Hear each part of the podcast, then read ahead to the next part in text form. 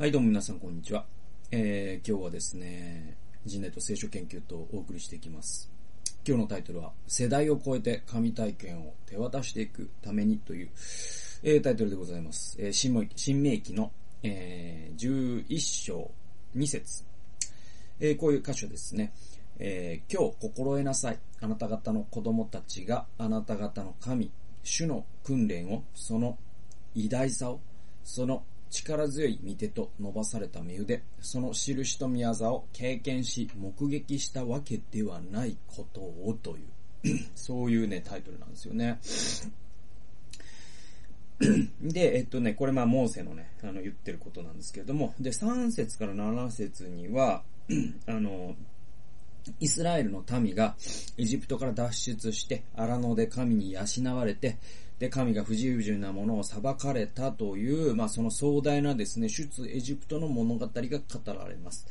で、えっ、と、7節には、これらの偉大な見業をすべて自分の目で見たのはあなた方なのだということが語られるんです。これ7節です。で、そして約束の地の素晴らしさが今度は語られた後に、神を愛してその命令に聞き従うならば、どんなに素晴らしい祝福が待っているか、心惑わされ、神に背くならば、逆にどんな呪いが待ち受けているのかが語られます。これ13節から17節です。でね、実はこの章の、えー、この11章、新明記11章のフォーカスっていうのはどこにあるかというと、18から21節なんですよ。えっ、ー、とね、こういう箇所なんですね。えー、あなた方は私の言葉を心と魂に刻み、それを印として手に結びつけ、気象として額の上に置きなさい。それをあなた方の子供たちに教えなさい。あなた方が家に座っている時も、道にを歩く時も、寝る時も、起きる時も、これを彼らに語りなさい。えー、これをあなたの家の戸口の柱と門に書き記しなさい。えー、それは、主があなた方の父祖たちに与えると誓った地で、あなた方の日数とあなた方の子孫の日数が、天が地の上にある日数のように多くなるためであるという、こういう感謝なんです。これって、あのね、えー教育のことなんですよね。はい。教育なんですよ。一言で言うと18節から21節って。だって、えー、っと、手に結びつけね、額の上に置き、で、子供たちに教えなさいと。で、家に座ってる時も、道を歩く時も、寝る時も、起きる時も、これを彼らっていうのは子供たちですね。子供たちに語りなさいと。で、さらにこの家にもね、記しなさいっていうね、柱にも、門にも書き記しなさいって書いてあります。これも教育じゃないですか。で、えーとね、まあ、つまりね、この章の全体ってこういうことなんですよ。モーセが語っているあなた方っていうのは、40年前のエジプトを体験した時、出エジプトを体験した時に未成年だった世代なんですね。えー、つまり、現在40から60代の、まあ、第2世代なんですよ。はい。えー、っと、まあ、も、あのーなんだろう、正確に何歳みたいなこと書いてないですよ。書いてないですけど、一つ分かってるのは第一世代は全員死んだってことは分かってるんですね。だからこの人たち第二世代です。で、第一世代で唯一生き残ったのは、あヨシアとカレブなんだって聖書は言ってるんで。ってことは第二世代なんですよ。あの、出エジプト第二世代。で、出エジプト第二世代っていうのは、あどういうことかというと、その、え出エジプトの時には子供だっただろうということが考えられるんですね。えー、であろうと思われる。えー、ということはか、その時に未成年で、それから40年経ってるんで、えー、なので、まあ、中年になっている、この第二世代に対して、えー、モーセが言っているんです。じゃあ彼らは、あの、出エジプトであったりとか、その、荒野40年に、そのマナーが降ったりとか、いろんなことがありましたね。で、それをね、彼らは自分の目で、見、えー、目撃してるんですね。で、しかし現在30歳以下の、つまりまあ、荒野でさらに生まれた第3世代にも、もうまたそこにはいたわけですよ。で、彼らは出エジプトを目撃してないわけですね。で、荒野の多くの、えー、事件についても目撃はしたかもしれないけど、記憶がなかったりするわけですよ。つまり、世代を超えて神に従順に生きるため、ね、あるいは祝福を得るために、まず自分の魂と心に御言葉を刻み、えー、手と額にそれを刻みつけ、えー、子供たちにそれを教え、家庭内の生活ではそれらが日々語られ、家の戸口や柱や門も、門にもその物語が書き記されるようにせよと、モーセは命じたわけです。えー、それつまり、この世代ですよ。だから、今、あモーセが語ってる相手っていうのは、その、第2世代のことなんですよ。第1世代は全員死んでます。で、え第2世代のことです。つまり、うんと、体験を子供の頃からずっと見てきた世代。で、さらに今その子供たちがいるから、その子供たちには絶対に教えなさいよってことをこの11章で語っているわけなんですよ。ね。彼らの子供たちは主の見業を見てないんですね。だとしたら語り聞かせなければならない。で、もっと言えばですね、ヨルダン川をね、渡った後に生まれてくる、まあこれ、ま第4世代になるかもしれないし、まあ3.5世代というか、もっと若い世代もいて、で、その人たちに関してはもうモーセを見たこともない。ね、えー、そういう金の小石の事件知り知らない。まあそういう世代になるわけですよ。で、その人たちに対して語って、えー、聞かせなさいよっていうことなんですね。まあこれって結構だから戦争体験みたいなこともあるじゃないですか。だから昔ね、その戦争を知らない子供たちという歌がね、うーんと、ヒット曲になったりとかしたわけですよ。で、まあその、第、ね、第二次世界大戦で言うとね、あの、僕のおじいちゃんは、あ戦争に行った世代ですから、戦争でね、えー、っと、銃弾を受けて、死にかけて、えー、ね、九死に一生を得て帰ってきたから、まあ僕が生まれたわけですよ。で、うん、その子供というのは、あ私の母とか、父とかはですね、えっ、と、そのおじいちゃんのね、戦争行ってきたんだよ、俺はっていう言葉を聞いてるかもしれないですね、その世代から。でもさらに子供の僕なんかからすると、聞いたことをまた聞いてるっていうね。え、だから僕は、あの、割とじゃあ戦争に関してはもちろんおじいちゃんから直接とか、あと、母親からおじいちゃんの話として聞いたももちろんあるんだけども、ほとんど全ての情報はやっぱり、えー、ね、昔の映画であったりとか、えー、あるいは戦争に行った人の、うんと、手記とか、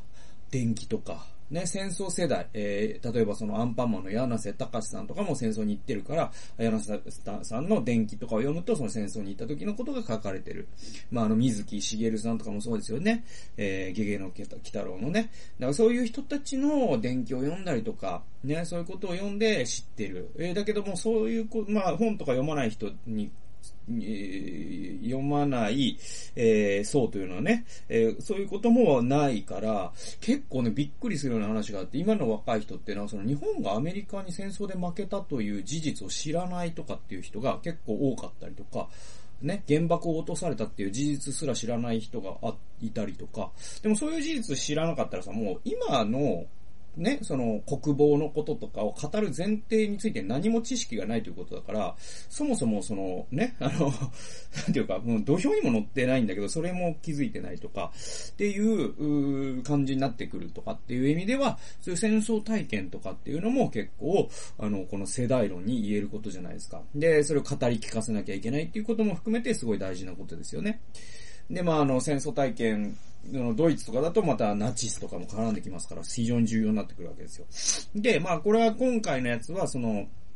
出エジプト体験なんですね。で、出エジプト体験を語り聞かせなさいよと、モーセは、第二世代に対して言ったわけですよ。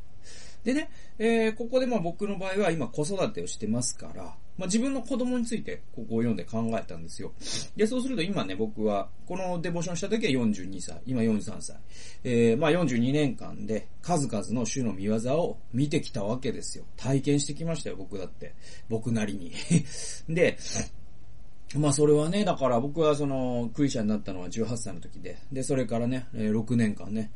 大学で、北海道の教会に行きながら、大学でですね、聖書研究会っていうね、そのサークルを作ってですね、伝道を一生懸命やった時期があったりとか、愛知県の教会で、その若い人たちと聞きやボランティアをしたりとか、信仰の友の交わりがあったりとか、で、インドに行ってですね、そこで、また、あの、家の教会、開拓をしている、その信仰の勇者たちに会って、アフリカでもですね、本当に、え神様に仕えている人たちに会い、えまたその FVI という今ね、NGO、キリスト教の NGO を創立して、で、えその直後に東に日本大震災があり、で、結構その支援活動で消耗して、うつ病になり、え闘病し、で、そこから神様が癒してくださり、今こうしてですね、また活動している。まあね、あのそういう絵巻物のようなね、ストーリーが僕みたいなもんでもあるわけですよ。ね。で、そういった数々の出来事の中で、僕は、まあ、神というお方の素晴らしさを知ってきたわけですね。もちろん聖書からも知ってきた。えー、人に、えー、教えられて知ってきた。でもやっぱ自分の体験、えー、から、やっぱり神は真実であるということが、なんか自分の、やっぱこう、細胞の一つ一つに刻み込まれてきたんですよ。でもですね、ここで忘れちゃいけないのは、当然のことなんだけど、子供たちはそれを体験してないんですよ。見たわけでもないんですよ。ね。で、それを心得なさいというふうに親世代にモーセがあえて言ってるっていうのは、我々ってこの当たり前のことを往々にして忘れてしまいがちだっていうことでもあるんじゃないかなと思ったんですね。でも僕がそのしてきたような神体験、また僕の妻だってね、神体験をしてきてる。でも、それって語らなかったら、多分、知らないですよ、子供たちは。だって、それ体験してないんだから。で、これって結構さ、戦争体験ね、さっき出したけど、もう一回戦争体験にも戻ってくるんだけど、やっぱね、その、なんだ、昔の世代のね、特にその、戦争をね、体験した世代っていうのは、これ日本だけじゃなくてアメリカにも言えるんだけど、あの、第二次大戦に行って、ノルマンディ上陸作戦行ってきたよ。ね。ドイツと戦ってきたよ。ロシアと、えー、ね。あ、ロシアは違うか。だから、ドイツと戦ってきたよと。で、っていう、その、アメリカのね、兵士になってきた世代がですね、その次の世代、ね、ベビーブーマーの世代に本当にほとんど語ってないっていうのが結構いろんな映画とかで僕は意外に思うんだけど、で、日本もそうなんですよね。やっぱその、特攻隊になりかけたけど、あね、もうかろうじてその前日にね、終戦の玉音放送があって、あれ、あそこでもし自分が行ってたら、えね、あの、回転という、もうね、自爆装置に乗って死ぬところだったみたいなことを自分では分かってんだけど、誰にも言ったことがないみたいなおじいちゃんって多いんですよね。で、えっと、それってね、でもわかる気もするんですよ。あの、ストレートストーリーっていうね、映画があってね。で、その後半でですね、実はその73歳のアルビンに酒場でですね、この話は初めてするんだけどって言って、おじいさんがですね、えー、あの、もう50年ぐらい前になるんだけど、僕はね、戦場でドイツ軍兵と戦ってて、ね、で、味方が死んでいったんだ。そして目の前になんか捕虜が現れたみたいな話なんですよ。それで、俺はこの手で3人殺した。殺したんだよ。って言って、泣くんですよ。そのおじいちゃんがね。ずっと50年言えなかった。でもわかりますよね。なんか、自分がじゃあその状況になったら、人に言えるかと言ったら、な、言えな、言えないかもなっていうか、なん、なんだろう、もうやっぱ、その掘り起こしたくない記憶でもあるし、ね。えー、で、そうするとね、でもね、その、子供たちの世代は聞かされてないわけだから、それは勘違いもするし、ね。ね、平和なんて犠牲いらないよ、と。金さえあれば平和手に入れるでしょ。手に入るでしょ、と。とりあえず核兵器とか持っときゃいいんじゃないですかみたいな そんなんとかなるっていうのは、やっぱ聞かせてないからわかんないからさ。やっぱこういうのって、まあ、ちょっとね、戦争体験からまた神体験に戻ってくるけど、やっぱり信仰もそうで、僕がいくら神体験をしてて、ね、体の内側に神は生きておられるってことが刻み込まれてても、見てりゃわかんだろっていうのは、やっぱり過信だと思う。し、思い上がりだと思うし、あの、やっぱ言わないとわかんないですよ。うん。ね。で、で結構僕らってそういうそういうのはもうわかるでしょ。感じてくれや、みたいに思いがちなんだけど、やっぱね、語り聞かせないといけないんですよ。だからモーセはここであえて言ってるんですよ。で、それは自分が体験した神とその体験について、僕はまあ子供がまだですね、上の子が3歳だけれども、ある時ね、えー、この意味がわかるなと思った時は、しっかりえー、ね、僕は病気になって、でもその時に神を体験したんだよ。かもしれないし、大学の時ね、えー、勉強そっちのけでね、えー、伝統ばっかりしてたんだよ。まあそれはそれで、今思えば、ああ神使えてたつもりだったけど、あの時は本当はもっと勉強すべきだったかもしれないみたいなことを言うかもしれないけど、とにかく言わないとわかんないですよね。うん。なんで、僕の体験を子供たちは見ていないという、もう当たり前の事実を、でも親とか、親世代ってのは忘れがちなんで、ね、やっぱり語り聞かせなければいけない。その責任が私にはあるんだぞということを、まあ、モーセを通して僕はね、すごく学んだんですよね。